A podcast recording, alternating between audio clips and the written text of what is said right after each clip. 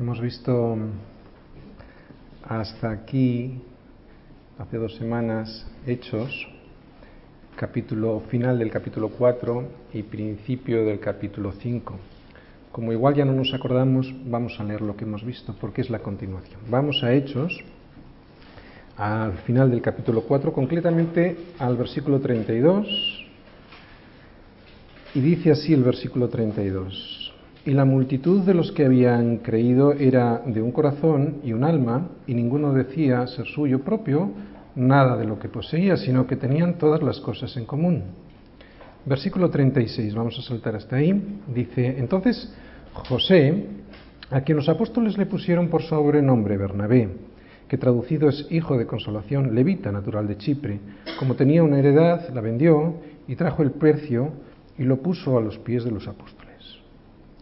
Pero cierto hombre llamado Ananías con Safira, su mujer, vendió una heredad y sustrajo del precio, sabiéndolo también su mujer, y trayendo solo una parte, la puso a los pies de los apóstoles. Y dijo Pedro, Ananías, ¿por qué llenó Satanás tu corazón para que mintieses al Espíritu Santo y sustrajeses del precio de la heredad? Reteniéndola, ¿no se te quedaba a ti? ¿Y vendida no estaba en tu poder? ¿Por qué pusiste esto en tu corazón? No has mentido a los hombres, sino a Dios. Al oír Ananías estas palabras cayó y expiró, y vino un gran temor sobre todos los que lo oyeron. Y levantándose los jóvenes lo envolvieron y sacándolo lo sepultaron. Pasado un lapso como de tres horas, sucedió que entró su mujer, no sabiendo lo que había acontecido. Entonces Pedro le dijo, dime, ¿vendisteis en tanto la heredad? Y ella dijo, sí, en tanto. Y Pedro le dijo, ¿Por qué convinisteis en tentar al Espíritu del Señor? He aquí a la puerta los pies de los que han sepultado a tu marido, y te sacarán a ti. Al instante ella cayó a los pies de él y expiró, y cuando entraron los jóvenes la hallaron muerta, y la sacaron y la sepultaron junto a su marido. Vamos a leer hasta ahí, porque hoy vamos a continuar a partir de ahí. Eh, hace dos domingos vimos que en la primera iglesia, una comunión de discípulos que tienen un solo corazón y una sola alma, y sabemos que este hecho lo provoca el Espíritu Santo, como llevamos estudiando en todo el libro de Hechos.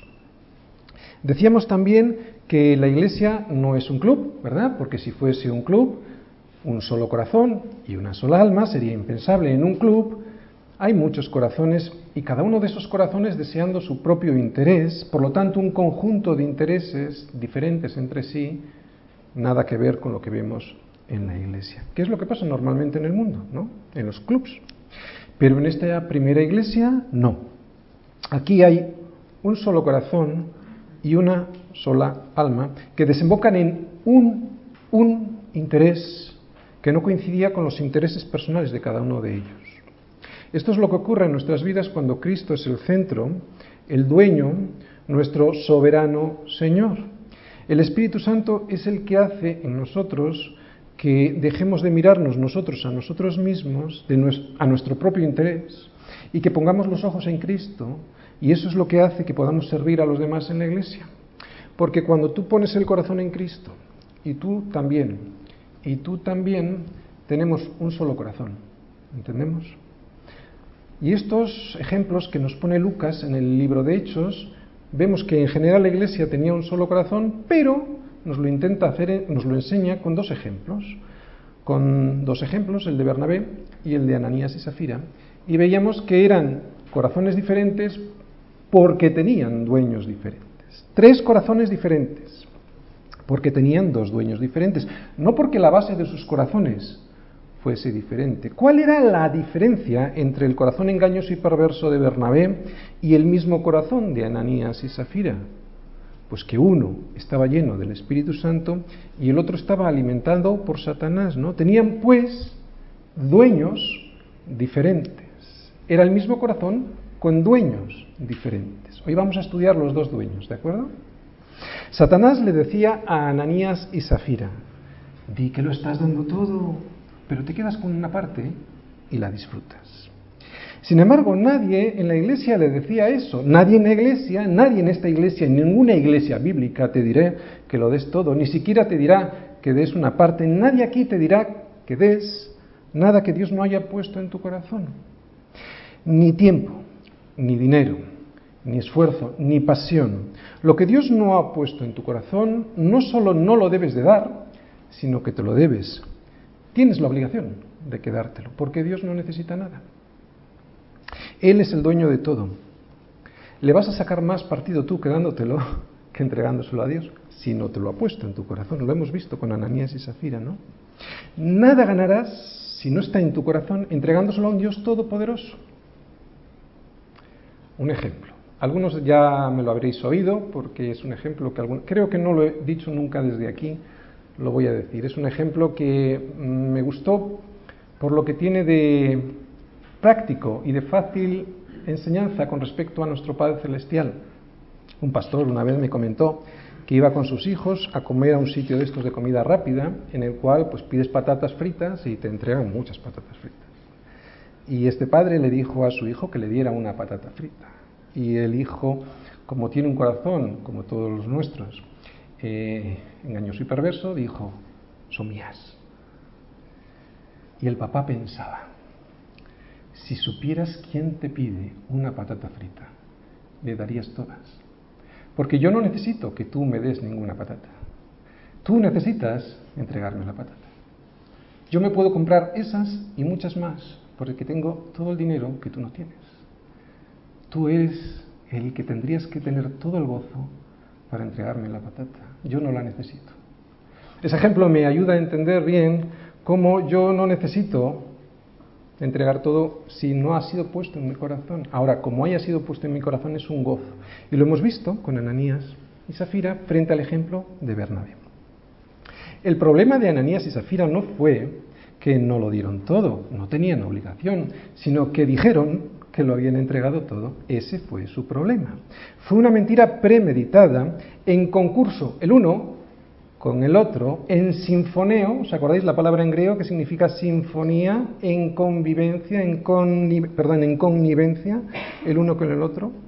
Bien, pues con el ejemplo de Ananías y Safira que hemos leído en Hechos y que hemos explicado un poquito ahora en nuestra mente, vamos a ver cuál puede ser la solución a este problema que tenemos todos nosotros, o sea, nuestro corazón engañoso y perverso. ¿Cuál puede ser la solución a este problema? Yo os voy a dar varios puntos que se me han ocurrido y que veo en la palabra, que estoy viendo aquí. Primero, se lleno del Espíritu Santo. Y uno se llena del Espíritu Santo leyendo la palabra de Dios, ¿no?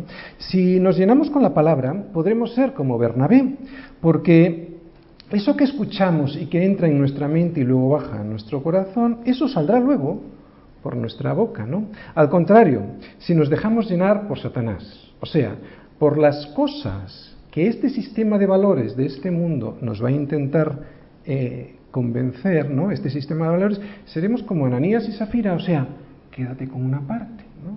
Si no estás obligado a darlo nada. Bien. Segundo, ¿cómo nos intentará engañar a los cristianos? Porque no te creas que a los cristianos nos va a intentar engañar con cosas burdas y escandalosas como al resto del mundo, ¿no? Tú ves al resto del mundo y dices, pero ¿cómo pueden estar tan perdidos, no? Eh, no sé, ejemplos, vienen borrachos y pues, si no se lo pasan bien, están engañados. ¿no? Esas cosas burdas a ti y a mí no, no nos valen. Por eso no nos va a intentar engañar con cosas burdas. A nosotros nos intentará engañar con asuntos mucho más sutiles, ¿no? Con cosas religiosas. Como vimos con Ananías y con Safira, ¿verdad? Con piedad fingida.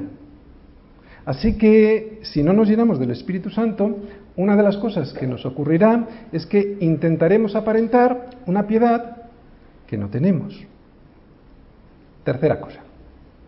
Ese intento de aparentar, desgraciadamente, bueno, no, afortunadamente, se quedará en eso, en un intento, porque al igual que con Safira, todos los que en la iglesia están llenos del Espíritu Santo se darán cuenta de nuestro error y la última persona en detectarlo seremos tú y yo.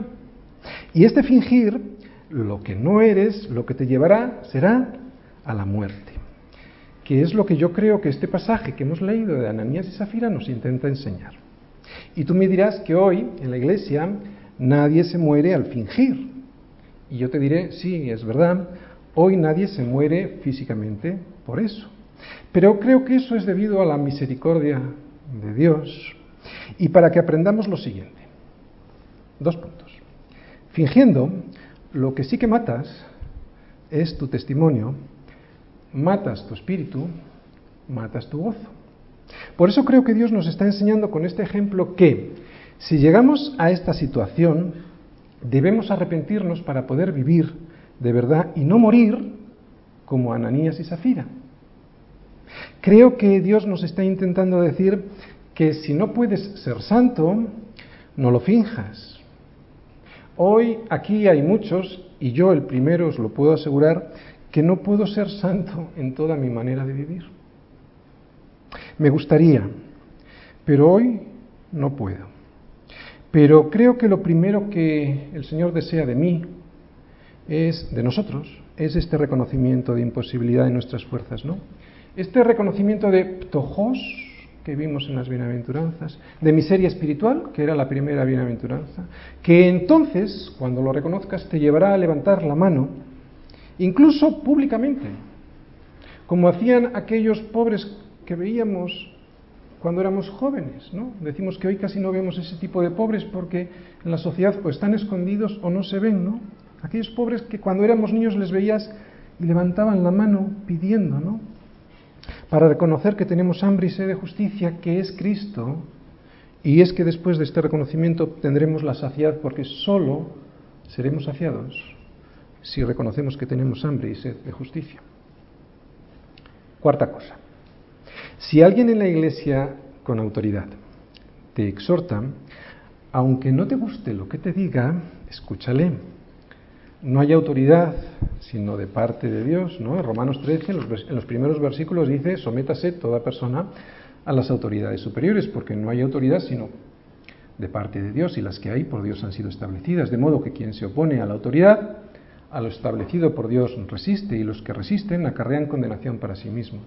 Claro, evidentemente cuando tú tomas la decisión de que tienes una autoridad, en este caso, por ejemplo, eh, no tienes más remedio, por ejemplo, con tus padres, ¿no? Pero eliges una iglesia, etcétera, y hay unos líderes, cuando tú has tomado esa decisión es para que te ayuden a, cuando ven un error como en Ananías y Zafira, poder corregirlo, ¿no? Dios utiliza esto para que podamos salir de nuestro error. Y quinto, cuando veas esto, este error, en un Ananías o en una Zafira, en la iglesia, cuando lo veas en la iglesia, ten temor. No te pienses que tú eres mejor, porque el que piensa estar firme, mire que no caiga. Y es que aquí todos somos iguales a ellos.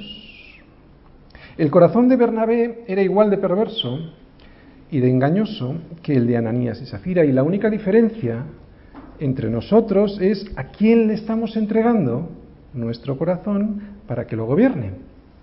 Así que cuando alguien alrededor tuyo cae, ten temor, no te ensoberbezcas. Y esto es lo que vamos a ver hoy. Versículo 11. Y vino gran temor sobre toda la iglesia y sobre todos los que oyeron estas cosas. Vino gran temor. Hechos 5, lo que vamos a ver es desde el versículo 11 hasta el 16, ¿Qué significa? A ver puedo beber un poquito, si no.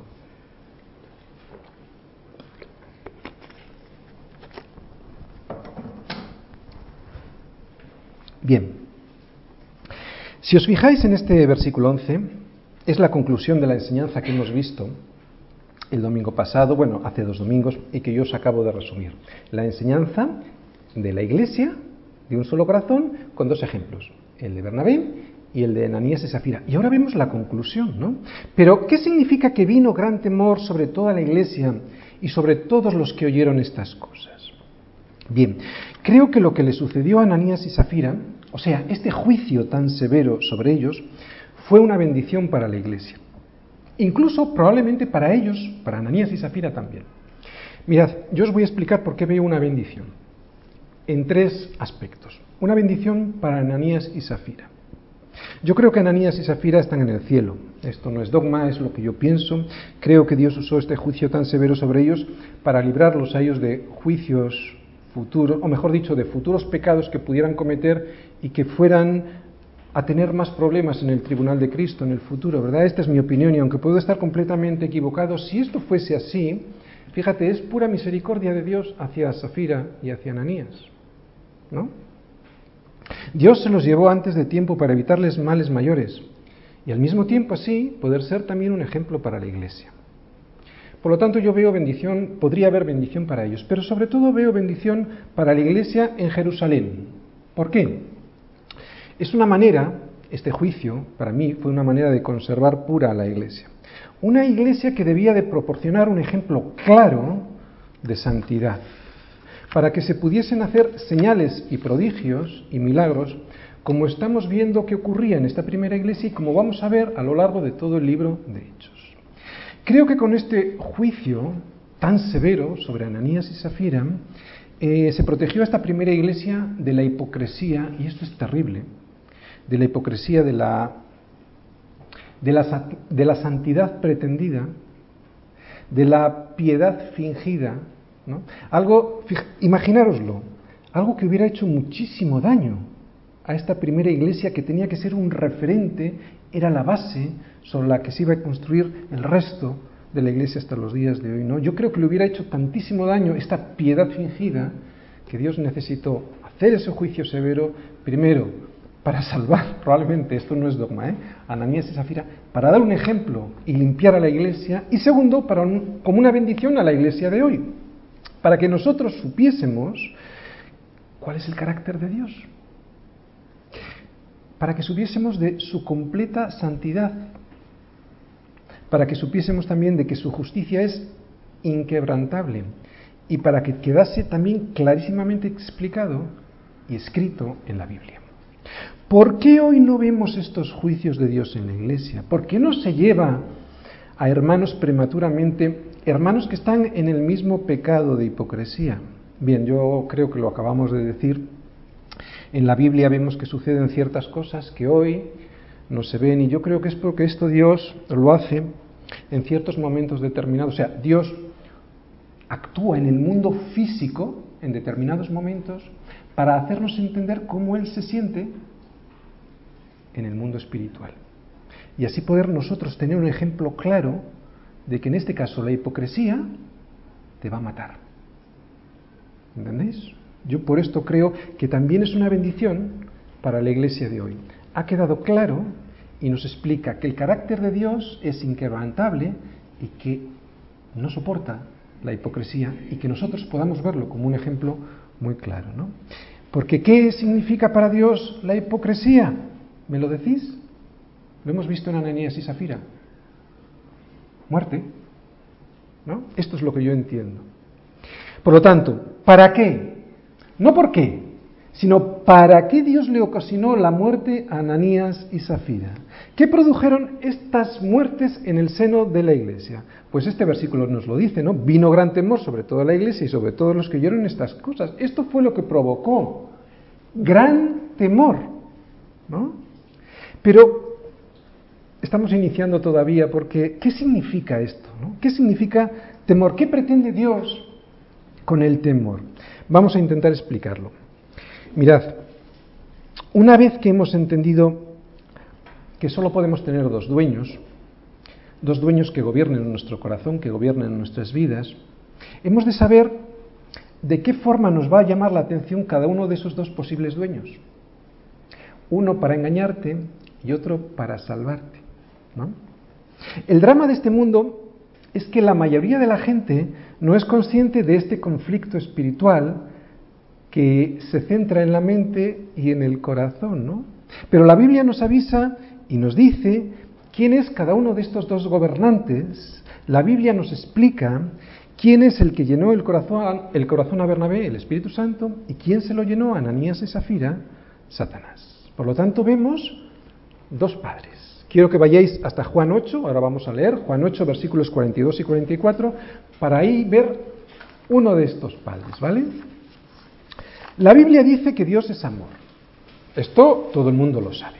Luego explicamos cómo nos puede llamar la atención, cómo nos puede avisar un padre que es amoroso, que quiere lo mejor para sus hijos. Pero antes vamos a recordar lo que dice la Biblia del otro, del otro padre, ¿vale? Porque hay otro padre que es el padre de este siglo, ¿verdad? El diablo. Y eso lo vemos en Juan 8, versículos 42 al 44. Leemos. Jesús entonces les dijo a estos judíos, ¿no?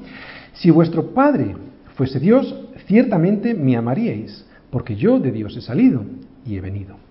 Pues no he venido de mí mismo, sino que Él me envió. ¿Por qué no entendéis mi lenguaje? Porque no podéis escuchar mi palabra. Vosotros sois de vuestro padre el diablo, y los deseos de vuestro padre queréis hacer. Él ha sido homicida desde el principio, y no ha permanecido en la, él en la verdad, ¿no? Porque no hay verdad en él. Cuando habla mentira, de suyo habla, porque es mentiroso y padre de mentira. Muy bien. Dos padres como gobernadores de los corazones del mundo, ¿no? Los dos con características muy definidas y muy diferentes. Y Pedro, volvemos a Hechos, Pedro se da perfectamente cuenta de cuál es la primera característica y fundamental característica del padre de este siglo, del diablo. Se da cuenta que es mentiroso, porque fíjate lo que le dice a Ananías en Hechos 5.3. ¿Por qué llenó Satanás tu corazón? Para que mintieses al Espíritu Santo. Bien, hemos dicho dos padres. ¿Cómo me habla Satanás? Pues mintiendo, ya lo hemos dicho. ¿Cómo nos miente? Primera cosa que os voy a decir para que detectemos a este padre de mentira y podamos huir. La primera y gran mentira del diablo es hacerte creer que él, o sea, el diablo, no existe. Esa es su obra maestra. Es tan buena esa mentira que incluso te encontrarás a muchos cristianos que no creen en la existencia de Satanás. No te lo dicen, pero se ve. Yo conozco incluso a algún pastor que lo llama vector del mal. Estas personas no se creen que exista. Por eso ni siquiera se atreven a llamarlo por su nombre, por el nombre que la Biblia designa, y es que se avergüenzan de las escrituras. Primera gran mentira, te intentará, te intentará engañar diciéndote que Él no existe. Segunda gran mentira, te va a hacer creer que eres un animal, o sea, alguien sin alma, un ser biológico simplemente, ¿no? Que cuando te mueras, todo se ha terminado. Cuando en realidad es todo lo contrario. Precisamente cuando te mueres es cuando todo empieza de verdad, ¿no? Para unos, una vida que será un drama, y para otros, una vida que será plena vida de verdad. Pero para los dos tipos de personas, vida eterna. Si te das cuenta, estas dos primeras mentiras que hemos hablado y bastantes más de las que vamos a comentar ahora, son mentiras que tienen que ver con la identidad. La primera con la identidad de Satanás no existe y la, segunda que hemos visto con tu identidad. Eres un simple accidente biológico, ¿no? No tienes alma, se va a terminar todo cuando te La tercera de las mentiras de Satanás te dirá es que eres un animal bueno, ¿no? Esencialmente bueno que el pecado no existe, que es indignante que estos cristianos te insulten de esta manera diciéndote que eres un pecador, ¿no? Y tú les podrías decir, entonces, ¿por qué el mundo está así, no? Si el problema no está en el hombre, porque es bueno, ¿dónde está? ¿Quién tiene la culpa? Y algunos, rizando el rizo, te dirán que el problema es de Dios. Te dirán que Dios tiene la culpa porque permite esa situación. Vamos a ver, pero bueno, ¿No habíamos dicho que Dios no existía? Ahora sí existe, ¿no? Eh, para echarle la culpa a Dios sí que existe. Como podéis comprobar, es pura mentalidad adolescente. ¿Cómo son los adolescentes? Todos los derechos y ninguna de las responsabilidades. ¿Os dais cuenta? La culpa nunca la tengo yo. Siempre la tiene el de enfrente. La sociedad, mi padre, el profesor, Dios, aunque no exista. Pero si te fijas bien, este argumento vuelve a fallar por las cuatro esquinas, ¿no? Porque o el culpable es Dios, según ellos, cuando dicen que no creen en Él, o es el otro, o sea, las personas, cuando dicen que las personas son esencialmente buenas. ¿En qué quedamos? ¿Veis cómo se les pueden desmontar sus argumentos desde la raíz e incluso con la razón no es necesario ni siquiera acudir a la fe para destruir sus débiles argumentos? La cuarta de las grandes mentiras que el diablo te va a intentar eh, que te creas. Te dirá que estamos mejorando, que cada día estamos mejor, que hay un progreso en la humanidad. Pues claro, ¿qué te van a decir, no? Si no creen en Dios, en un Dios creador, tienen que creer en la, en la evolución no hay otra. Por lo tanto, la consecuencia lógica de este proceso evolutivo es que vamos mejorando, ¿no? Eh, siendo cada vez mm, mejores personas. ¿De verdad hay alguien que puede creer esto? ¿Que cada vez somos mejores personas? La quinta mentira que te intentará vender el diablo es que Dios no existe. Y sinceramente, para creerse esta mentira, hay que tener mucha más fe que la que tenemos los cristianos, ¿no? Que ya es decir, esta afirmación hay que creerla por fe, o sea, la que, la que dice que Dios no existe, porque demostrarlo científicamente no se puede. Así que estas personas, estas personas que dicen que Dios no existe, sinceramente, en mi opinión, tienen mucha más fe que la que tengo yo. ¿Por qué? Porque para creer en esto eh, hay que obviar todas las em, abrumadoras eh, evidencias que se ven en el mundo, ¿no? Y podríamos ir a Romanos 1, creo que es el, el versículo 20, vamos a leer Romanos 1, versículo 20. Ya Pablo lo dijo entonces, dice de los que de la, sobre la culpabilidad del hombre, no dice, porque las cosas invisibles de él, o sea, de Dios, su eterno poder y deidad se hacen claramente visibles desde la creación del mundo, siendo entendidas por medio de las cosas hechas. O sea, la misma creación habla de Dios, ¿no? De modo que qué? Que no tienen excusas. Si el diablo no consigue hacerte creer que Dios no existe, ¿sabes lo que te dirá? Que es malo y que es cruel. ¿Por qué? Pues porque permite la maldad en el mundo. ¿Por qué hay niños que pasan hambre? Pues mira, pasan hambre porque los recursos que Dios ha puesto en el mundo para satisfacer a todos los hombres se los quedan unos cuantos y no permiten que lleguen a todos. Ese hombre bueno que dicen que existe le quita la comida que el Dios malo que dicen que no existe ha puesto a disposición de todos los seres humanos. Pura ingeniería dialéctica, pura contradicción, pura chulería del ser humano, igual que un adolescente malcriado, yo no tengo la culpa, la tiene Dios, un Dios malo que no existe. Este Dios malo que no le da de comer a los niños pobres, lo que quiere además contigo es hacerte eh, que estés encadenado con sus normas y con sus preceptos para que no seas libre. Sin embargo, nosotros sabemos que Satanás ha sido el padre de mentira desde el principio, ¿no? Génesis 3.1, con que Dios ha dicho, ya empezó engañando desde el principio, ¿verdad? Desenmascaramos a este padre de mentira con una simple foto. Es un poco fuerte, yo creo que somos mayorcitos y que podemos verla perfectamente. Habréis visto en los informativos que a esta mujer china la obligaron, ya sabéis que en China hay una ley, que es la ley del hijo único, que no te permite nada más que tener un niño.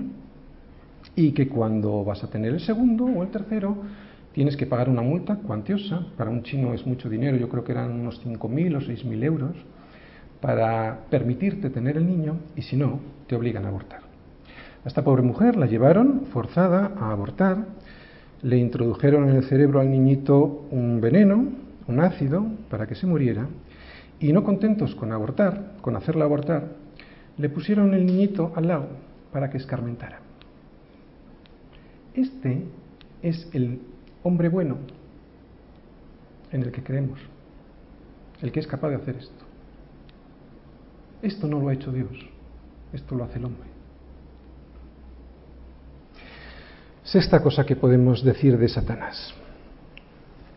El último gran intento que va a intentar eh, que creas es que hace referencia sobre la identidad de Jesucristo, o sea que Jesucristo no existió.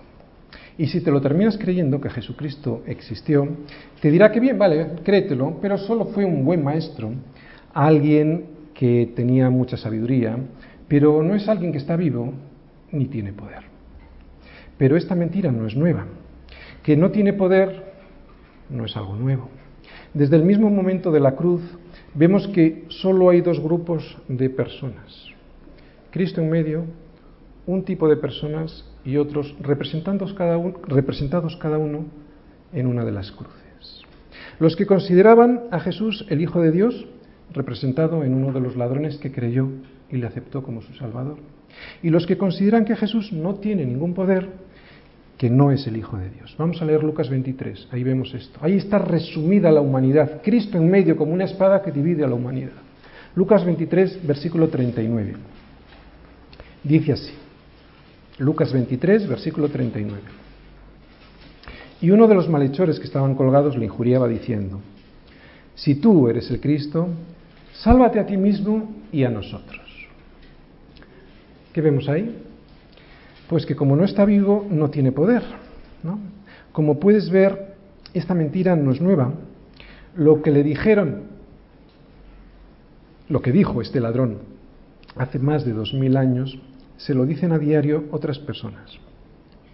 Si eres el Hijo de Dios, bájame. Cúrame. Dame una esposa. Dame un marido. Dame trabajo.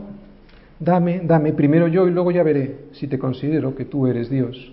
Pero primero dame a mí. Y así no funciona. Si te das cuenta, casi todas las mentiras que hemos contado sobre Satanás, que nos intenta vender, hablan de la identidad.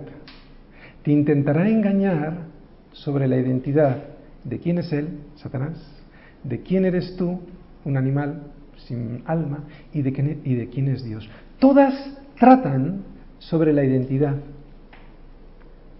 En el versículo 3, vamos a Hechos, dice Pedro a Ananías, ¿por qué llenó Satanás tu corazón para que mintieses al Espíritu Santo y sustrajeses del precio de la heredad? reteniéndola no se te quedaba a ti, y vendida, ¿no estaba en tu poder? ¿Por qué pusiste esto en tu corazón? No has metido a los hombres, sino a Dios. O sea, le dice, ¿por qué has permitido que Satanás te engañase? Hemos visto los argumentos y las mentiras de Satanás, ¿no? Le dice Pedro esto, ¿por qué has escuchado esta mentira que necesitabas el reconocimiento de la iglesia? No era necesario. Hemos visto cómo me habla Satanás, ¿verdad? Bien, vamos a ver cómo habla el otro Padre. Vamos a ver cómo me habla Dios. Con el amor y la verdad y también con el temor. Vamos a intentar explicar estas cosas. Mirad, así como el diablo es el padre de mentira, Dios es amor y es verdad. Y actúa en nosotros hablándonos a través del Espíritu Santo.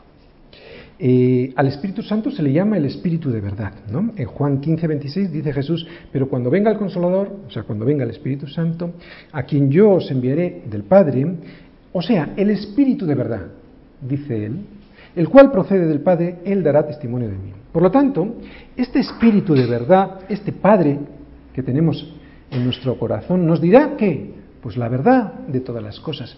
Y volvemos a hablar de identidad. ¿Qué es ¿Qué es lo que te va a decir? La verdad de quién es Dios y la verdad de quién eres tú. Alguien muy feo, que estás desnudo, sucio y despeinado, y esto no gusta. Pero esto es lo que nos va a decir, ¿para qué? Para que puedas ir a vestirte con su sangre y estés justificado, para que te puedas lavar con la palabra y estés limpio. ¿Te das cuenta? Sobre la identidad.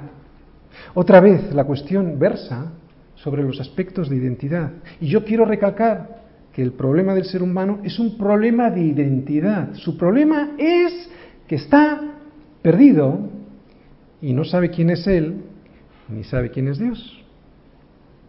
¿Quién soy yo? Pues si estoy perdido, alguien que necesita ser primero encontrado, guiado y conducido, ¿no? Ya que mi corazón como es engañoso y perverso, y si no me dejo guiar, pues terminaré en el abismo. Y como casi siempre no me dejo, mi Padre que está en los cielos utiliza un aviso, una alarma, una campana para que me, para que atienda clan, clan, clan, clan, clan, para que me fije hacia dónde debo de ir. Y esta alarma la vemos en el versículo 11, fijaros. Y vino gran temor sobre toda la iglesia y sobre todos los que oyeron estas cosas.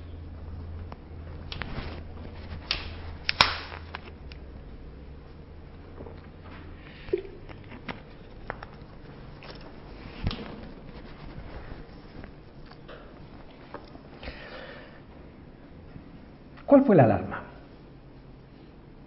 Lo que les, ocurrió a Ananías y Zafira.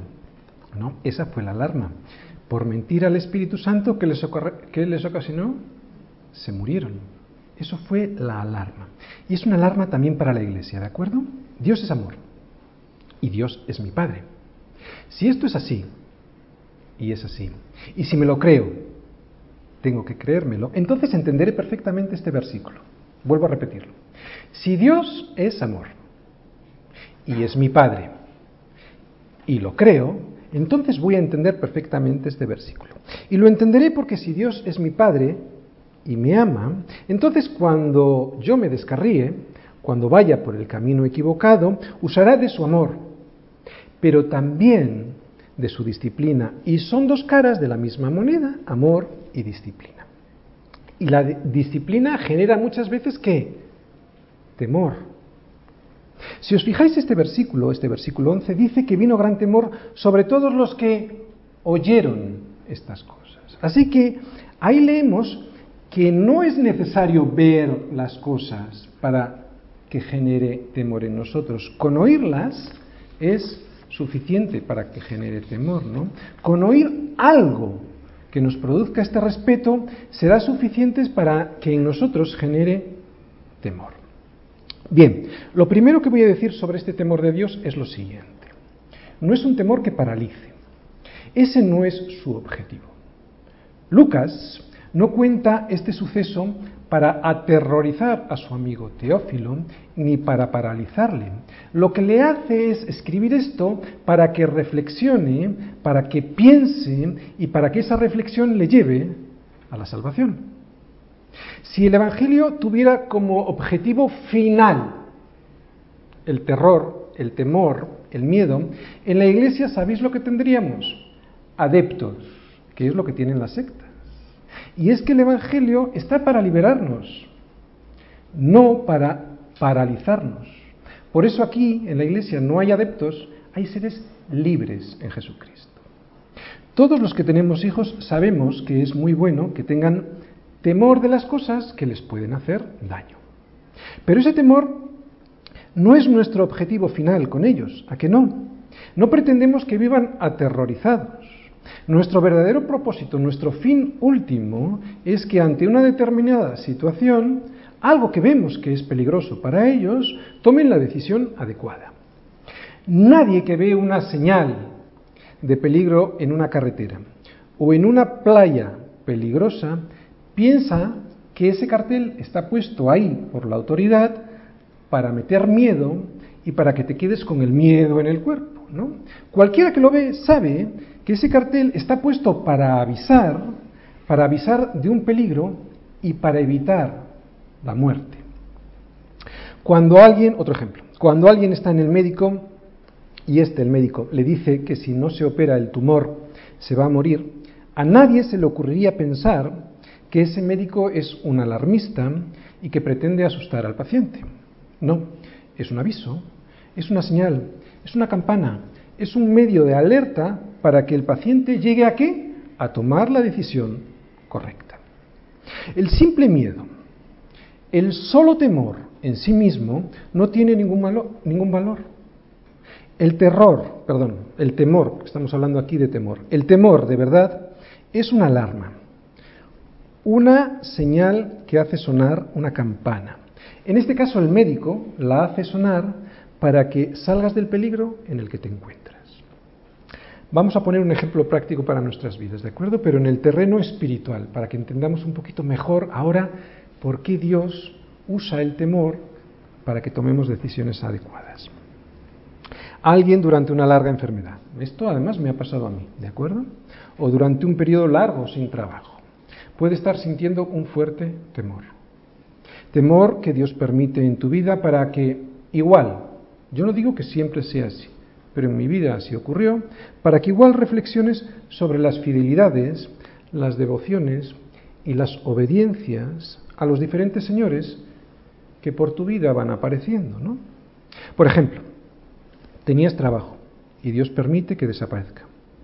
Tenías salud y Dios permite que caigas enfermo, como con Job. Tenías una novia y Dios permite que se marche. Bien, todo ese temor que de repente aparece en tu vida y que antes no tenías, pudiera ser que Dios lo use para que reflexiones sobre tu situación con Él, con el Señor. Pues bien, si te quedas solo con eso, con el temor, y tomas decisiones en base al temor y no en base al Señor que permite ese temor, que te advierte de ese temor, no irás a Él y la decisión será tomada en base al temor. Vale. Cuando desaparece la alarma, cuando vuelve una novia, cuando vuelve el trabajo, cuando aparece otra vez la salud, como el propósito que te propusiste, valga la redundancia, estaba basado en el temor y no en el Señor que permitió ese temor, aquel cambio que te propusiste también desaparecerá y estoy seguro que aquí muchos nos ha ocurrido. Por el contrario, si cuando apareció la señal de temor, en vez de haberte quedado con ella, o sea, haber tomado la decisión en base al temor, haberte quedado conmigo, te ha llevado al Señor que señala ese temor, entonces la decisión será más firme, porque tu decisión no está basada en el temor, sino en aquel que permitió ese temor. No es el temor en sí mismo lo que nos hace cambiar, sino el propósito que indica. No es la señal física de peligro en esta playa, no te puedes bañar lo que no te hace bañar en ella, sino el propósito que indica. ¿Qué indica? Muerte. Si te bañas aquí, te dice la señal, morirás. No te salva el miedo, te salva la decisión de no meterte en esa playa. La señal te indica el camino que debes de tomar, ¿no? La decisión efectiva. No solo un propósito de cambio, sino una decisión definitiva. Por lo tanto, el fin último del temor no es quedarse con el temor, sino salir de él para ir al fin correcto. Fijaros, temor, milagros. Pasa exactamente igual con el temor que con los milagros. Son señales, pero no para que nos quedemos con ellas, sino que apuntan a algo, a algo diferente, a algo que es mejor, apuntan a Cristo. Quienes se detienen en los milagros están tan equivocados como, que, como quienes se detienen en el temor. Tanto los milagros como el temor son instrumentos para llevarnos a una confrontación con Cristo, o sea, para llevarnos a una confrontación con la verdad. Acabamos de explicar que el temor es como una señal, ¿no? Que nos lleva a través de un camino que es doloroso, sin duda, el temor no es agradable, ¿verdad? Pero que el propósito no es que te quedes en ese camino doloroso, ¿no? Sino que llegues a Cristo. Bien, Sinceramente, y debido a mi experiencia personal y lo que veo en la Biblia, este camino no es tan largo como a veces nos parece. Yo creo que somos nosotros quienes hacemos largo este camino en el que estamos a veces en el temor. Porque nos sentamos al borde de este camino, ¿no? Un cristiano conoce el temor, porque transita alguna vez por él, pero no se detiene en él. Es un camino que te ayuda a llegar a Cristo. Eh, además, todos los cristianos debieran transitar por este camino, porque ¿qué es el compungimiento? Sino el temor de lo que puede ocurrir. ¿Os acordáis? Aquellos versículos que os recordaba que eran Hechos 2 y se compungieron de corazón, ¿no? Y dijeron a Pedro y a los otros apóstoles, varones hermanos, ¿qué haremos? Pedro no le responde, pues quedaros con ese miedo, con ese compungimiento. No, les dice, arrepentíos y, bautice, y bautícese cada uno de vosotros en el nombre de Jesucristo para perdón de los pecados y recibiréis el don del Espíritu Santo. ¿Os dais cuenta? El temor produce un, compungimiento que es más largo o más corto ese camino en función de lo que tardes en arrepentirte de esa situación. Nadie puede aceptar a Cristo como su Salvador si no ha oído, la fe viene por oír, y padecido la señal de temor, porque, oye, ¿para qué necesita nadie un Salvador? ¿No? ¿Para qué necesitamos un Salvador? Para ser salvados. ¿Salvados de qué? Pues de la muerte, ¿no? Si yo no he sentido ese temor a la muerte, entonces no podré clamar por un Salvador. Y es lo que pasa muchas veces. Por eso es tan importante el compungimiento y el entendimiento. Por eso tantas personas no claman por un Salvador, no han transitado por el temor que produce la muerte, claman por un amiguito que les acompañe. Jesucito de mi vida, Jesucito de mi amor. Nunca claman por un Salvador que les salve porque no han sentido compungimiento. Pero no me quedo con ese temor permanentemente sino que ese temor, volvemos a repetirlo, fue una señal que mi padre usó para que mi decisión fuese realmente efectiva y no solo emocional. ¿Veis cómo nos habla? Con amor y también cómo usa el temor. Para que no uses tu emoción y clames por alguien que no te va a salvar, un Jesucito amiguito, sino el Salvador, el Señor y Salvador. Esto pues es lo que consigue el temor, que tú y yo nos alejemos, primero, que tú y yo nos alejemos del mal, ¿no? Y nos juntemos con nuestros hermanos en la iglesia y segundo, que los demás, aquellos que no entendieron que el temor tiene un propósito de salvación, se alejen de la iglesia. Estas dos cosas consigue el temor, que tú te juntes con la iglesia y que los que no entienden para qué es ese temor se alejen. ¿Dónde lo vemos esto? Pues nos vamos a saltar al versículo 12, que lo vamos a ver después, pero lo vemos en los versículos 13 y 14, vamos a leerlos.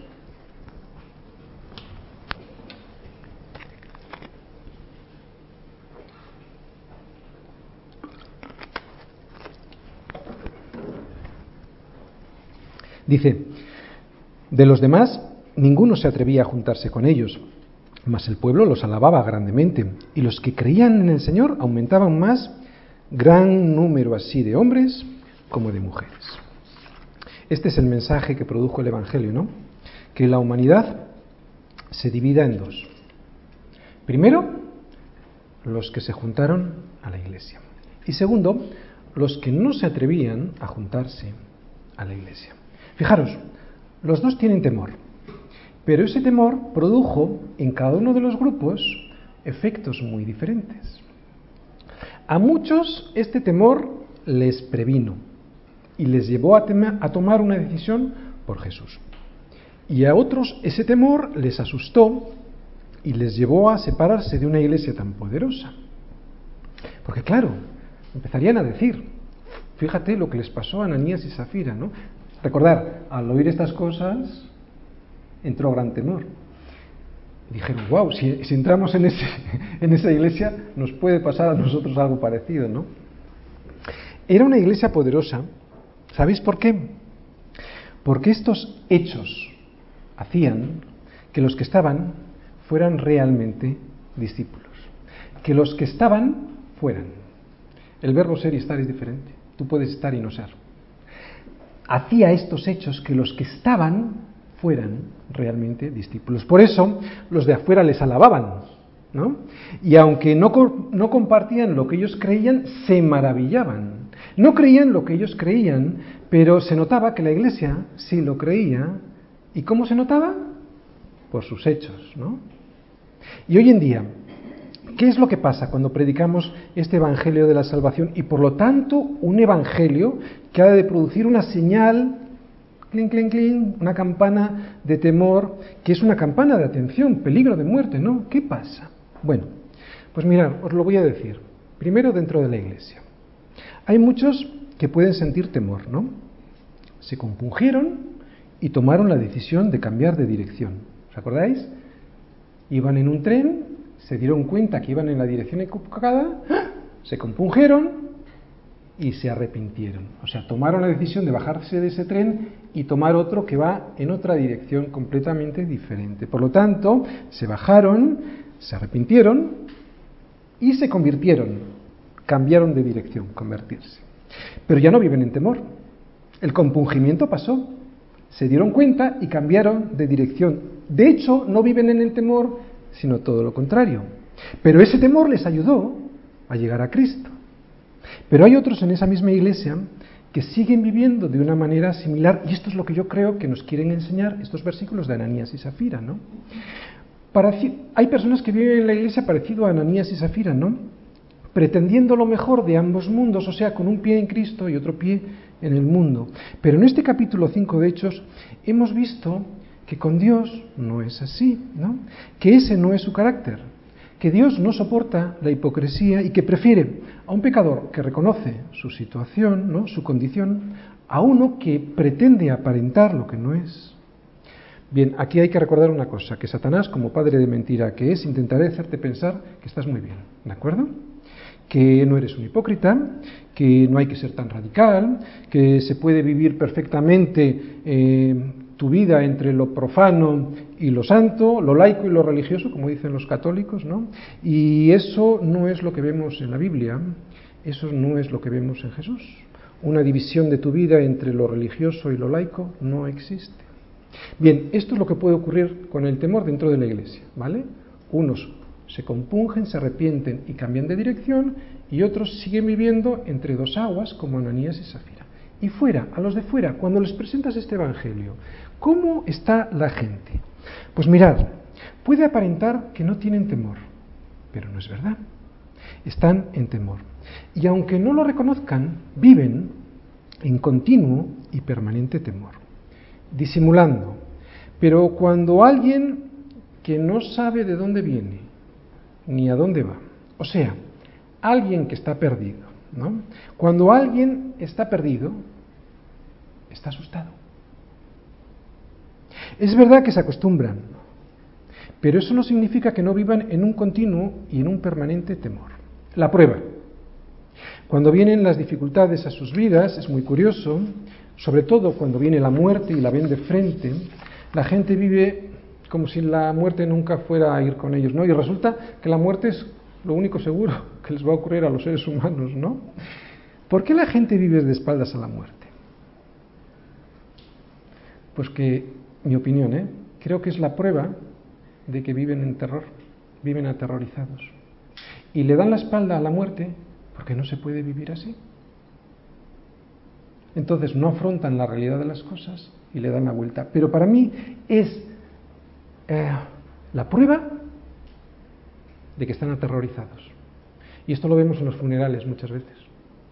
Vienen durante cinco minutos y te preguntan, pero se olvidan. Versículo 12, aquel que nos saltamos, vamos a ver. Y por la mano de los apóstoles se hacían muchas señales y prodigios en el pueblo, y estaban todos unánimes en el pórtico de Salomón. Saltamos al 15. Tanto que sacaban los enfermos a las calles y los ponían en camas y lechos para que al pasar Pedro, a lo menos su sombra cayese sobre alguno de ellos.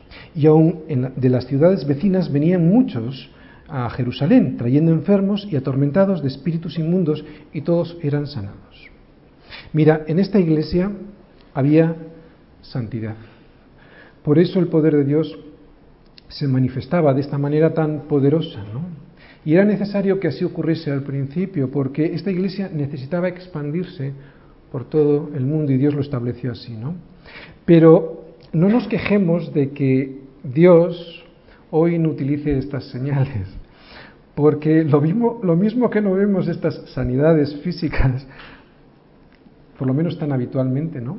De esta manera tan, vamos a decir así, evidente, eh, tampoco vemos estas muertes súbitas. Dios ya estableció su palabra y en ella su carácter. Ya sabemos cómo es Él y cómo somos nosotros. Dios es Dios y lo puede seguir haciendo, pero no es por vista, es por fe. ¿no?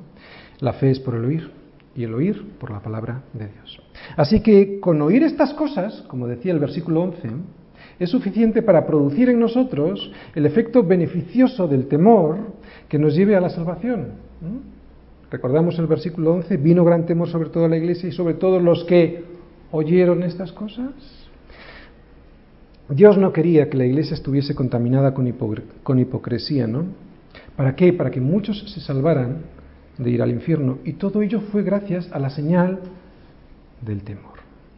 Resumen.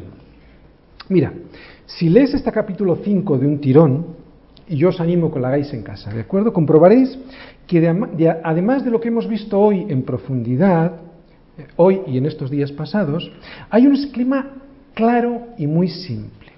Es, vais a ver un intento de anulación por parte de Satanás de anular la iglesia, desde dos frentes diferentes. Desde un frente interno, es un intento sutil de Satanás de anulación de la iglesia desde dentro de la propia iglesia, a través de la hipocresía de sus miembros. Es muy importante, porque se puede anular el poder de Dios de esa iglesia a través de la hipocresía de sus miembros. Por eso Dios anuló ese intento de Satanás ese intento de forma tan sutil que utilizaba Satanás, ¿no? Lo anuló con la muerte de Ananías y Zafira. Y también vais a comprobar, cuando leáis todo el capítulo 5 de Hechos, otro intento, pero este ya externo, ¿no? Y lo veremos a partir del próximo domingo. Este será un intento ya menos sutil, más burdo, ¿no? Y vendrá desde fuera. El Sanedrín intentará luchar contra Dios persiguiendo a su iglesia. Lo que hemos visto hoy es que el temor que provoca en el hombre Dios es una, especie de temor amoroso, ¿no? Estas personas que vemos en hechos no estaban paralizadas, lo que sentían era reverencia y respeto ante Dios, ¿no? Sabían que detrás de ese temor, detrás de esa señal de alarma y de alerta, había un Dios amoroso que entregó a su propio Hijo. ¿Para qué? Pues para que todo aquel que en él cree no se pierda, mas tenga vida eterna.